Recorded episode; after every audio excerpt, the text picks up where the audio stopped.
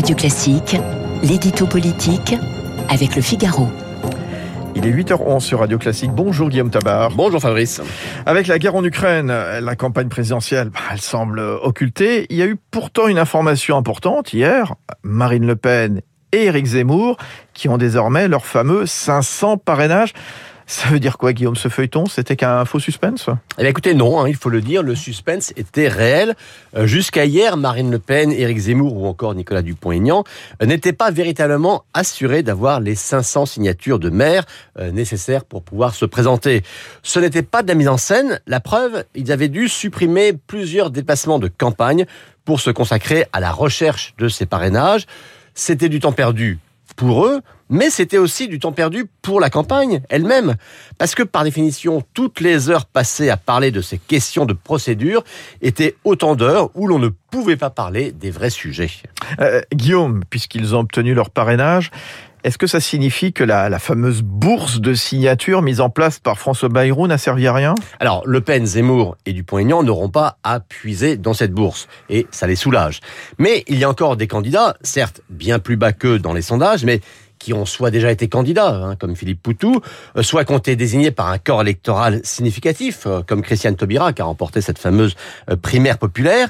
Donc cette bourse, elle peut encore servir, mais je pense surtout qu'elle a déjà été efficace symboliquement. Pourquoi? Eh bien, le fait, par exemple, que le président des maires de France, David Lisnard, LR, ait choisi de parrainer Jean-Luc Mélenchon, que François Bayrou, centriste, est, signé pour Marine Le Pen, et puis bien sûr, cette bourse des signatures, tout cela, je pense, a aidé à convaincre les maires que parrainer ne voulait pas dire soutenir.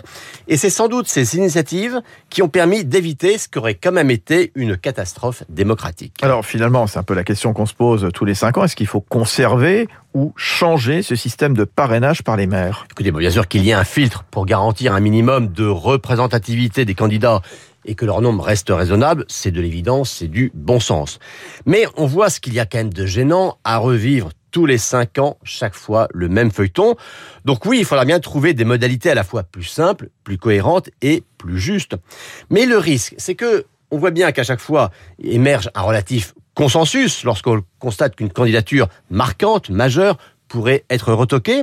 Mais une fois que l'on voit que l'incident n'a pas eu lieu, et c'est à nouveau le cas, eh bien, on l'oublie et on n'en parle plus jusqu'à ce que le problème explose à nouveau à la figure cinq ans plus tard.